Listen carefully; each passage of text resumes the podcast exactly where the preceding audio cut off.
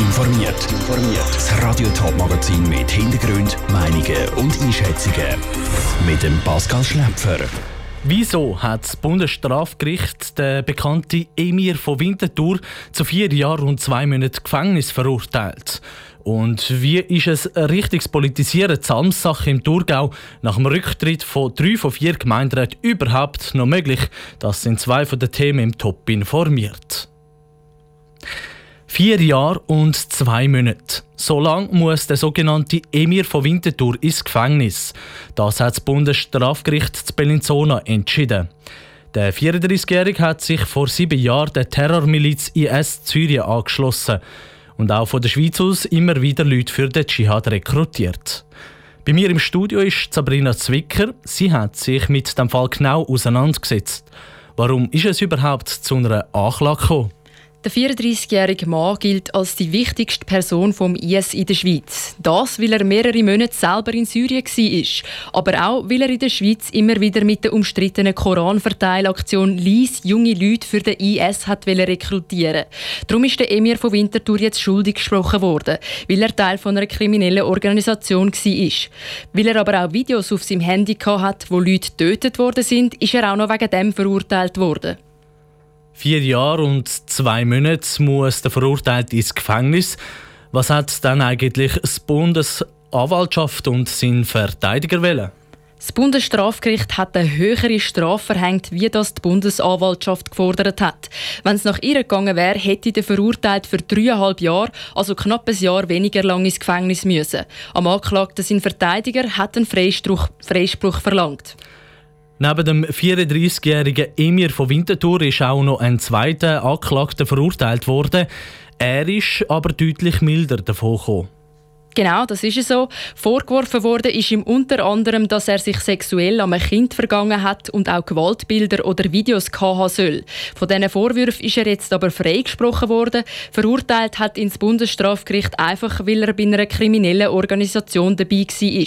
Ins Gefängnis muss er im Gegensatz zum Emir von Winterthur auch nicht. Er hat eine bedingte Geldstrafe aufgebrummt bekommen. Sabrina Zwicker mit den Details von der Urteilsverkündung im Fall Emir von Winterthur. Die beiden Urteile sind noch nicht rechtskräftig, sie können noch ans Bundesgericht weitergezogen werden. Vier Jahre und zwei Monate. So lang muss der sogenannte Emir von Winterthur ins Gefängnis. Das hat das Bundesstrafgericht zu Bellinzona entschieden.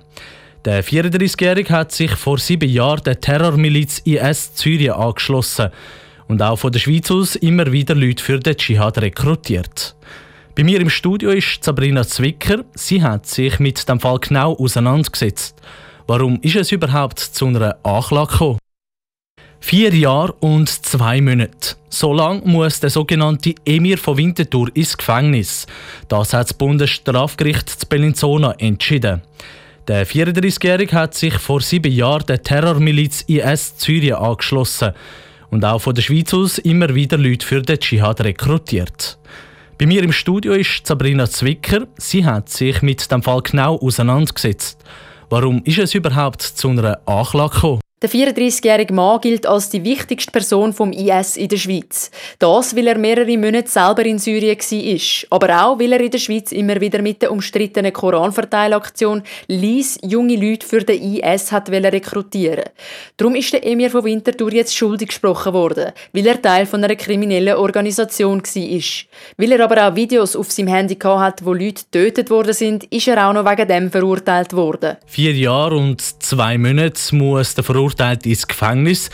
Was hat dann eigentlich das Bundesanwaltschaft und sein Verteidiger wollen? Das Bundesstrafgericht hat eine höhere Strafe verhängt, wie das die Bundesanwaltschaft gefordert hat. Wenn es nach ihr gegangen wäre, hätte der verurteilt für dreieinhalb Jahre, also knapp ein Jahr weniger lang ins Gefängnis müssen. Am Anklagten sein Verteidiger hat einen Freispruch verlangt. Neben dem 34-jährigen Emir von Winterthur ist auch noch ein zweiter Anklagter verurteilt worden.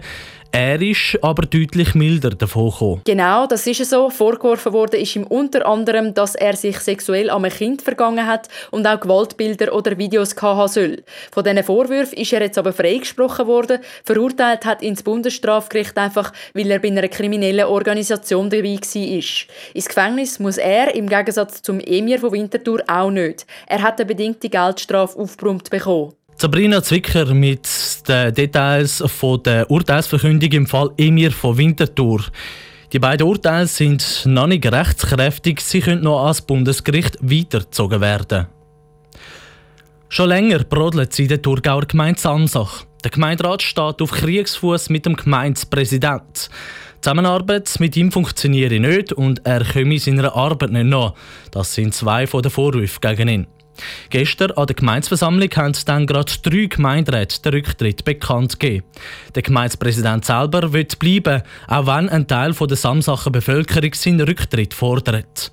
Lucia Niffeler hat vom Politolog Bruno Eberle wissen, wie einschneidend der Rücktritt von so vielen Gemeinderäten aufs Mal für so eine kleine Gemeinde wie Samsach ist.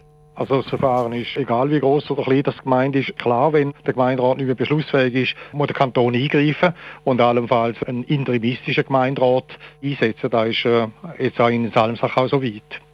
Das ist, schmeißen Sie nicht sofort an, sondern sie haben angekündigt, sie bleiben noch bis zu Wahlen im November. Das würde ja konkret heißen, der Gemeinderat ist nach wie vor beschlussfähig. Im November muss dann halt einfach Gemeinde Salmsach auf einmal drei neue finden. Ja gut, aber das ist gleich ein, ein Rücktritt, einfach ein angekündigter Rücktritt, weil wir können nicht Wahlen ansetzen, ohne dass die Gemeinderäte zurückgetreten sind. Also ist es ein Rücktritt auf einen bestimmten Termin und wenn es nicht zurücktreten, dann muss man keine Wahlen machen. Also äh, da verstand jetzt die Argumentation nicht ganz von diesen drei Gemeinderäten. Jetzt ist ja immer die Forderung vom Rücktritt vom Gemeindepräsidium im Raum gestanden. Der hat in einer Stellungnahme quasi gesagt, ja nein, ich trete nicht zurück, ich bleibe, es ist mein Job da. Was für Folgen hat das für die Gemeinde, wenn eigentlich der Gemeindepräsident Rücktrittsaufforderung nicht annimmt und bleibt, obwohl nicht mehr die ganze Bevölkerung hinter ihm steht und auch nicht mehr der Gemeinderat? Der Gemeindepräsident ist gewählt und dann ist er im Amt und wenn eine Gruppe oder von mir aus auch eine große Gruppe fordert, er soll zurücktreten, ist er ja nicht verpflichtet, zum, zum da zurücktreten. Aber jetzt ist ja die Situation so verfahren in Salmsach, dass nach meiner Meinung keine andere Lösung mehr gibt, als dass der Kanton eingreift, so wie er auch in Essenz schon müssen eingreifen. Der Bruno Eberle im Gespräch mit der Lucia Niffeler. Der Gemeindepräsident selber ist auf Anfrage von Radio Top für eine Stellungnahme nicht erreichbar gewesen. Er hat schon gestern an der Versammlung gefehlt, dass weil er krank geschrieben ist. Am Morgen an der Sitzung im Nachbarskanton, nach dem Feierabend auf den Zug und mit der Familie zu Nachtessen oder einfach ein gewöhnlicher Wanderausflug. Tagtäglich sind die SBB-Kunden auf den Zug angewiesen. Aber nicht immer klappt alles nach Plan und ausgerechnet, der eigene Zug hat mal Verspätung. Künftig werden solche Verspätungen aber entschädigt. Damit das Entschädigungsmodell kann optimiert werden startet Ende September schon ein Testversuch. Lara Pecorino fasst zusammen, wie die geplante Rückerstattung soll funktionieren. Ab 2021 können SBB-Kunden eine Entschädigung verlangen, wenn ihr Zug Verspätung hat. Bereits ab Ende September läuft darum die erste Testphase von der Allianz Swisspass mit 200 Personen. Wie der Pilotversuch genau funktioniert, weiss Thomas Ammann von Allianz Swisspass. Im Pilotversuch wird man schon ab 5 und 10 Minuten entschädigt, damit man möglichst viele Fälle generieren können, zum System testen und zum Ablauf testen. Ab nächstes Jahr ist es so, dass man ab 60 Minuten 25 Prozent entschädigt wird und ab 2 Stunden Verspätung mit 50 Prozent vom Billetpreis entschädigt wird. Die Entschädigungen gelten für die gesamte Branche und nicht nur etwa für den Zug. Das heißt auch bei Bus, Tram oder Schifffahrten. Der Thomas Sammann erklärt, wie betroffene Kunden künftig mit vorgehen um von der Entschädigung Gebrauch machen Ab nächstes Jahr wird man bei jedem Transportunternehmen können so einen Antrag einreichen, entweder elektronisch oder mit Papierformular, sobald man von so einer Verspätung betroffen ist. Und der SBB wird das nachher stellvertretend für die ganze Branche zentral abwickeln. Noch nicht ganz klar ist, wie die Entschädigung bei Kunden mit einem ÖV-Abo funktioniert. Die sollen nämlich auch von der Entschädigung können Gebrauch machen Allerdings ist dort die Kontrolle, ob eine Person wirklich von einer Verspätung betroffen war oder nicht, bisschen komplizierter. Auch das soll im Pilotversuch getestet und optimiert werden. Der Beitrag von Lara Pecorino. Die Aufwände der Entschädigungen werden die gesamte Branche gemeinschaftlich und solidarisch tragen. Die wird dann anteilsmäßig zu der entsprechenden Verbindung, die verspätet war, aufgeteilt. Top informiert, auch als Podcast. Mehr Informationen gibt es auf toponline.ch.